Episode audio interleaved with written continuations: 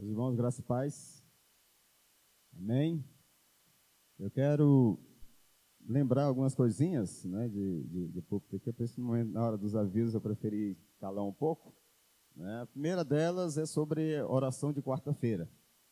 Tá? Os irmãos todos estão convidados. Oração de quarta-feira, nós temos a direção do pastor Lucimar, né? como diz aí na gíria, meu passa, né? Parceiro de, de obra, e nós estamos juntos nessa missão. E quarta-feira ele está trazendo uma, uma série de estudos, e a gente gostaria muito de que os irmãos eh, se fizessem presentes para a palavra e também para a oração, que é fundamental. Sem oração, as coisas não prosperam. Né? E eu quero convidar a todos para o culto de quarta-feira. Faça, coloca no, no, seu, na sua agenda, né, no seu despertador para estar aqui nessa hora tão importante, às 19h30. E trazer uma, uma agendazinha, né, pastor Lucimar? Uma caneta, um blocozinho para anotar. É muito bom. Mas a, o foco é isso, é oração, que é fundamental. Irmãos, nós temos a Convenção Batista Brasileira será realizado no dia 23 a 26. Né, e eu quero estar os irmãos a orar por essa convenção. São 100 anos dos batistas. E nós vamos estar reunidos aqui em Goiânia. Já temos uma delegação preparada para ir. Nós vamos é, à noite sentar os delegados. Eu quero convidá-los para a gente poder trocar umas ideias sobre a nossa ida. Tá bom? Ah, sim.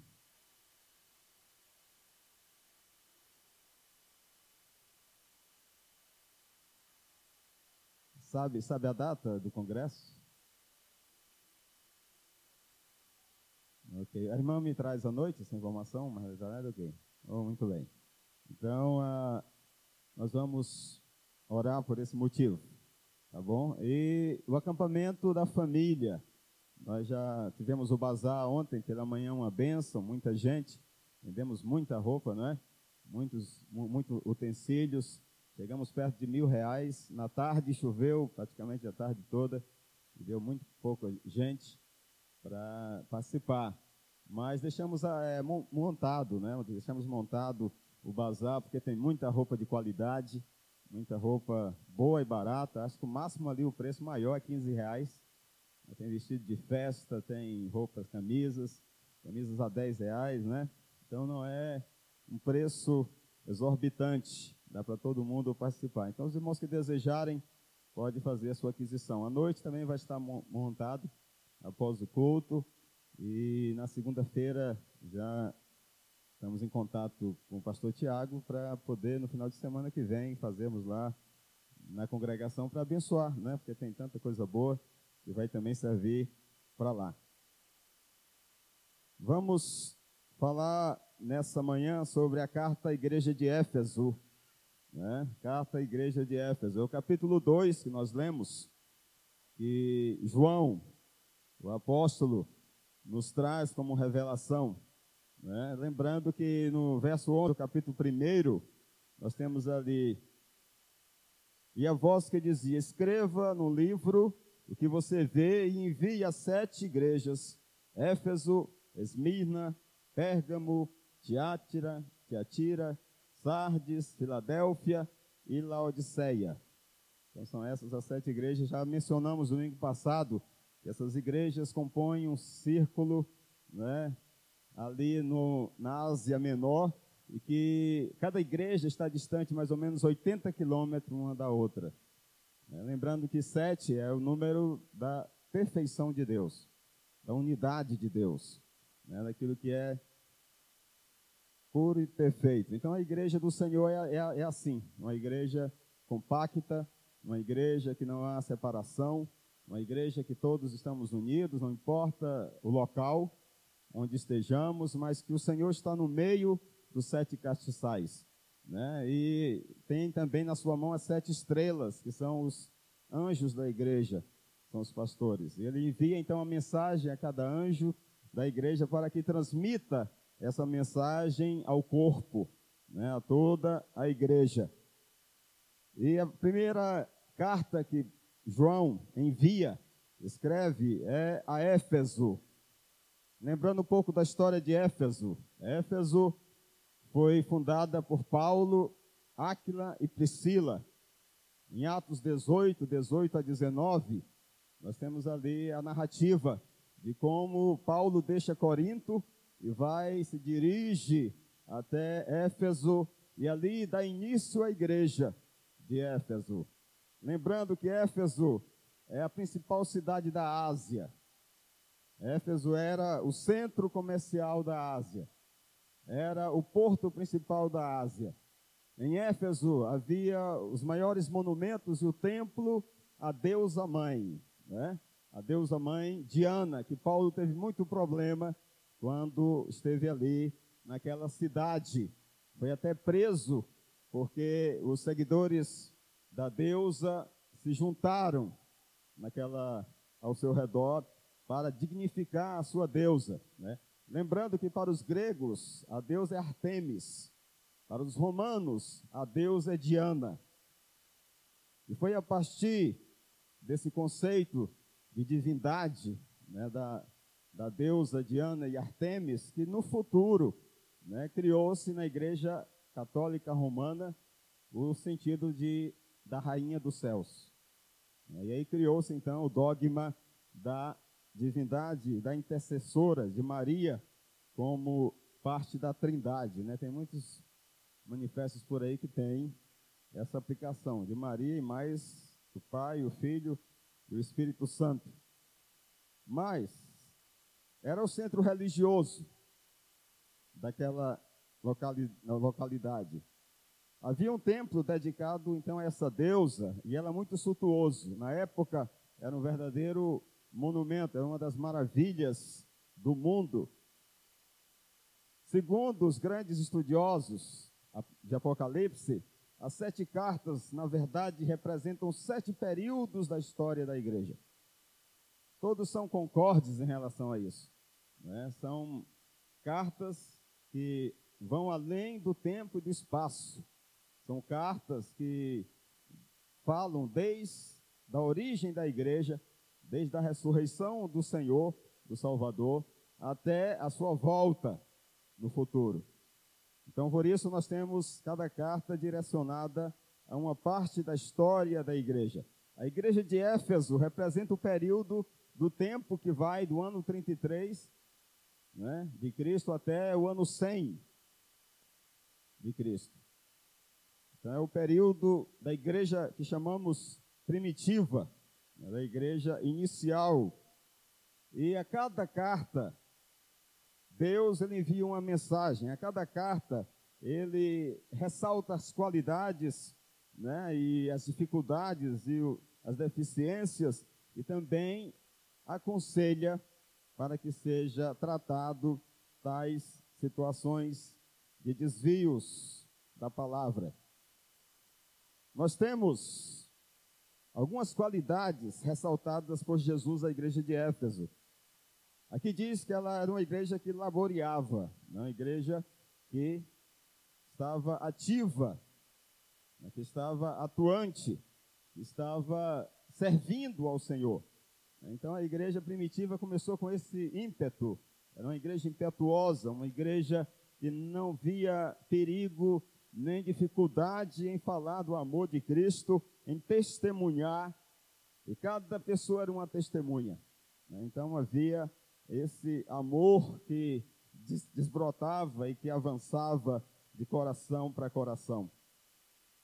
O autor é, destaca a perseverança nos versos 2 a até o, o 3. Né? Destaca a perseverança da igreja. Conheço as suas obras e o seu trabalho árduo e a sua perseverança, e sei que você não pode tolerar homens maus, que pôs à prova os que se dizem apóstolos e não são, e descobriu que eles eram impostores.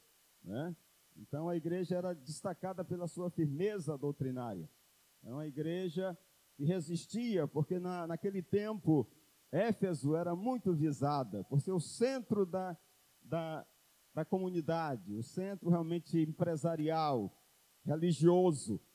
era uma igreja avisada e as pessoas se aglomeravam ali, pessoas se chegavam à igreja, homens maus chegavam à igreja, e a maioria das vezes provocando dissensão, provocando divisão, infiltrando doutrinas que não eram aceitáveis à luz da palavra de Deus. Então eles perseveravam. Deus permitiu que a igreja de Éfeso enfrentasse provas e provações por causa do nome de Jesus, no verso 3. Nós temos: Você tem perseverado e suportado sofrimentos por causa do meu nome e não tem desfalecido. Nós sabemos o quanto a igreja de Éfeso, o quanto a igreja primitiva teve que sacrificar, teve que enfrentar situações para testemunhar e viver né, esse momento espiritual, esse momento de elevo espiritual, sem desvanecer, sem cair em fraqueza. Deus permite provações por motivos variados. Né? Às vezes nós passamos por provações no dia a dia, na nossa casa, no nosso trabalho, em circunstâncias que vão além do, da ação religiosa, né, do nosso contexto religioso. Mas em tudo isso, Ele permite as provações para que venham as provisões. Deus nunca abandonou a igreja primitiva, por mais que eles passassem por todas as situações que passaram, por mais que enfrentassem a perseguição como enfrentaram, eles não estavam abandonados, mas estavam firmes porque sabiam que Deus estava com eles. E é assim que Deus age conosco. Em toda e qualquer situação, Ele está ao nosso redor. Deus, Ele não abandona o seu povo de maneira alguma, em circunstância alguma. Ele está sempre ao seu lado, em frente o que você enfrentar, aconteça o que acontecer. Amados, aqui o autor faz menção de algumas advertências, de algumas exortações que o Senhor traz à igreja. Né? Você tem perseverado e suportado o sofrimento por causa do meu nome não tem desfalecido. Contra você, porém, tenho isto: você abandonou o primeiro amor. Você abandonou o primeiro amor. Meus amados, a incidência de pessoas se agregando à igreja, de, de homens maus, de homens que não tinham espírito, de homens que não queriam o crescimento da igreja, né? que estavam sempre ali tentando é, puxar a igreja para baixo. Meus, meus amados, isso tudo é, rendeu à igreja feridas tremendas, situações que a igreja estava perdendo sua sensibilidade. Houve um corte no nervo não é, da igreja. E aquela parte do corpo estava ficando totalmente sem reação. O amor estava esfriando. Né? Porque quando a ação do inimigo vai infiltrando, quando a ação do inimigo vai se propagando, vai enraizando, meus amados, isso se torna uma árvore frondosa que às vezes para removê-la se torna praticamente algo muito difícil. Né? Aqui diz que eles é, eram louvados porque venceram a ação dos Nicolaitas, né? Nicolaitas, tem um acento aqui no i. Os Nicolaitas eram seguidores de Nicolau, né? E Nicolau, ele era adepto do hedonismo. Ou seja, dentro da igreja infiltra-se seguidores de Diana, porque o hedonismo é algo que está dentro do culto a Diana. Diana dos Efésios, dos Romanos, porque ali o templo de Diana era comum a prostituição, era comum as pessoas é, compartilharem o sexo livremente, sem peso na consciência. E isso era algo que o diabo estava tentando infiltrar. Tanto é que Paulo, ele é de Moés dos Coríntios, que faz parte dessa época da igreja, né, sobre a imoralidade sexual. Era algo que ele condenava porque pai estava tomando a, a esposa, filhos estavam tomando a esposa dos seus pais, recém-casados, né, com outra mulher e fazendo sexo com elas. Isso se tornou algo que estava se propagando abertamente. E a igreja então resistiu a isso. Não, aqui não é a casa da mãe Joana, não. Né? Aqui você não vai é, ficar livremente praticando suas ações abomináveis, sexuais, né? livres aí, e ser aceito como normal. Aqui a coisa é séria. Então houve esse discernimento. Havia também o combate ao, aos falsos apóstolos, né? porque era a época em que, no final dos anos 100, né? e Deus estava dando essa visão a João, já havia tendência das pessoas tentarem substituir o último apóstolo que havia falecido, que era João. Então surgiram falsos apóstolos com revelações, com ensinamentos que estavam confirmando a obra dos Nicolaitas, né? Nicolaitas. E eles estavam combatendo esses falsos apóstolos. Imagino hoje, no nosso século, já existe isso também, a tendência de apostolados. Paulo condena isso, porque ele se diz apóstolo por ter visto a Cristo. A marca do apostolado é ter convivido com Cristo. E aquelas pessoas que estavam se dizendo apóstolos não tinham nada de apóstolos. O apostolado não era genuíno. Era uma aberração. Então, isso tudo foi elogiado pelo Senhor. Mas havia uma asseveração, havia uma, uma cobrança. Vocês estão deixando o primeiro amor. E qual é o primeiro amor da igreja? Se eu perguntar a Genuária, quem é o seu primeiro amor? Ela vai dizer, né, em termos de casamento. Ela não vai dizer que é outro. Você é o meu primeiro amor. Né? Porque o amor é aquele que a gente se une, é aquele que a gente faz casamento, é aquele que o nosso relacionamento é para sempre. Então a igreja, na verdade, estava deixando o primeiro amor, que era o próprio Senhor, e se apegando a formas de cultos a maneiras seculares, abandonando aquele que era o principal e que enchia o coração e a alma de cada um. Então, o Senhor chama a lembrança, lembra-te, pois, de onde caíste, faz uma retrospectiva, arrepende-te. Porque é importante, no momento em que o Senhor deixa de ser a menina dos nossos olhos, que Jesus Cristo passa a ser aquilo que é de maior valor para as nossas vidas. Nós não podemos substituir por nada. Eu não posso substituir pela família, eu não posso substituir por minha esposa, que é minha, meu primeiro amor, mas na verdade o primeiro amor da alma é Jesus. É Jesus quem tem que prevalecer, eu tenho que estar com Ele, Ele é o meu esposo genuíno.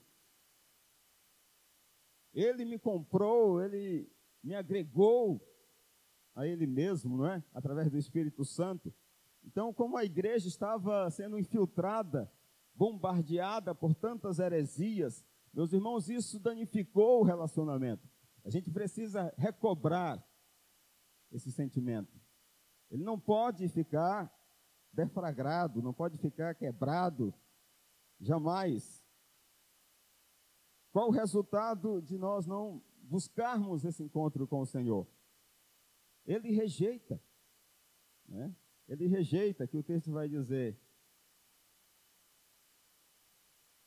Você tem perseverado e suportado sofrimento por causa do, do meu nome, não tem desfalecido. Contra você, porém, tenho isso: você abandonou o primeiro amor. Lembre-se de onde caíste. Arrepende-se, pratique as obras que praticava no princípio. Se não se arrepender, virei a você e tirarei o seu candelabro do lugar dele. Então, Deus, ele tem esse poder, né? O Senhor tem essa capacidade. Onde ele não é amado, onde ele não é idolatrado, onde ele não é servido, seja no coração ou em qualquer lugar, ele se distancia. É preciso ter essa prudência. E ele faz uma promessa quando nós nos voltamos para ele. Ao vencedor dar-lhe-ei que se alimente da árvore da vida que se encontra no paraíso de Deus. Lembra de Gênesis? A árvore do fruto da vida eterna. Deus está dizendo que você vai poder comer dela. Não existe mais nenhuma separação. Né? Está no paraíso, na eternidade. Né? Está ali à destra de Deus. A promessa é ao vencedor e não ao perdedor. Nós temos uma escolha a fazer. Voltar para Jesus, a nossa vida, os nossos ideais, os nossos projetos, os nossos sonhos. Recobrar esse sentido de adoração, né? E isso tudo precisamos ter ouvidos espirituais. Aqui diz: quem tem ouvidos, ouça o que o Espírito diz às igrejas. Versículo 7. É preciso ter discernimento espiritual, irmãos, para não deixar Jesus Cristo de lado. Temos que amá-lo acima de todas as coisas. Amém? Amém, igreja? Essa aplicação da carta de Éfeso, Esmirna, será a próxima domingo que vem. Né? Um outro período da igreja, que vai do ano 100 ao ano 300 da era cristã ali no período de Constantino, no final dos anos 300, temos a igreja em perseguição, temos a igreja sofrendo também um momento de declínio muito grande. Vamos orar nesse momento. Pai, eu agradeço, porque a tua palavra nos traz sempre uma mensagem. Ainda que Apocalipse seja um livro tão amedrontador, ó Deus, e tantas pessoas tenham temor de meditar nele, mas é uma, um livro que nos traz uma aplicação, ó Deus, profunda da nossa realidade. E eu peço, Senhor Deus, nos abençoa, abençoa cada um de nós para que Éfeso esteja sempre conosco, ó Deus, no seu estado glorioso, no seu estado, ó Deus, de devoção, de servir, de dedicação, de entrega. Isso requer, ó Deus, de nós uma atitude de consciência, uma atitude, ó Deus, de decisão. Precisamos tomar uma decisão de permanecer firmes, não permitindo que ensinos heréticos, ó Deus, que venham é, além da tua palavra, nos torne reféns do engano, Senhor Deus. Sabemos que a tua palavra é a nossa regra de fé e prática, essa é a nossa doutrina, esse é o nosso estatuto principal. A tua palavra é a nossa regra de conduta. Pai, nos abençoa a amar a tua palavra, a meditar na tua palavra dia e de noite, a ler a tua palavra, ó Deus, como quem anseia pelo pão de cada dia. Obrigado, Pai, por cada irmão aqui nessa manhã. Obrigado, ó Deus, porque o Senhor tem feito a obra na vida de cada um. E que cada um de nós, ó Deus, nos lembremos de que o Senhor é a principal razão da nossa fé, da nossa vida. Não há nada, Senhor Deus, que nos separe do teu amor. Ajuda-nos a sermos assim ó Deus, firmes e fiéis à tua palavra. Te peço em nome de Jesus. Amém. Louvado seja o Senhor.